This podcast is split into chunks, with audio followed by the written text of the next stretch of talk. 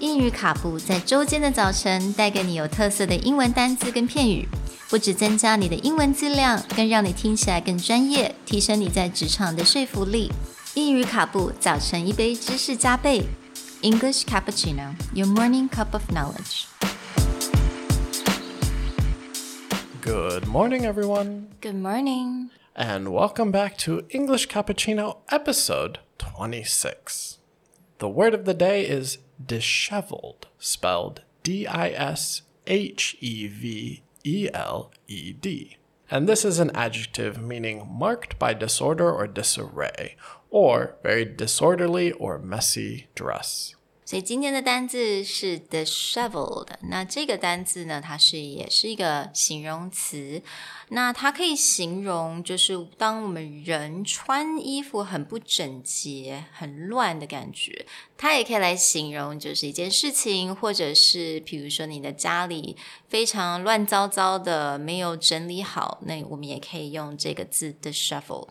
There are two key ways that you will see disheveled used in English. One is to describe the way that someone looks. So, before COVID, if you were traveling a lot and you did like a 24 hour flight and got to another country, you're unshowered, you've been sitting a long time, usually the way you look is not so clean and kept. So, we might say someone looks disheveled.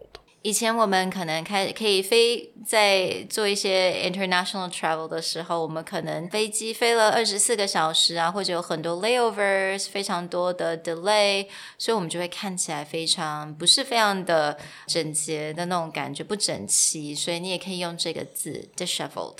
The other main way you will see the term disheveled is to mean something is disorderly, not well kept, or not kept in control. So, for anyone who keeps up with national sports, recently in the US, you had the American Football Championship, the Super Bowl. And the competition was quite one sided. So, many people or many news articles have said that the losing team looked quite disheveled, that their defense was not in good control, or they did not seem as put together as in previous competitions.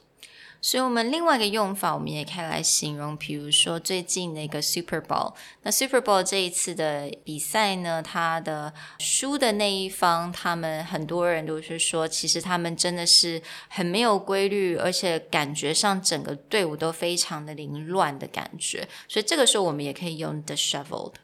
So, looking at a lot of sports headlines, you will see this term quite often. For example, when discussing a different American football team who didn't make it to the championship, a headline looks like Dan Campbell says players on the Lions 2020 disheveled defense looked overwhelmed. Or when talking about the NBA, Raptors top the Nets in a strange, disheveled game of basketball.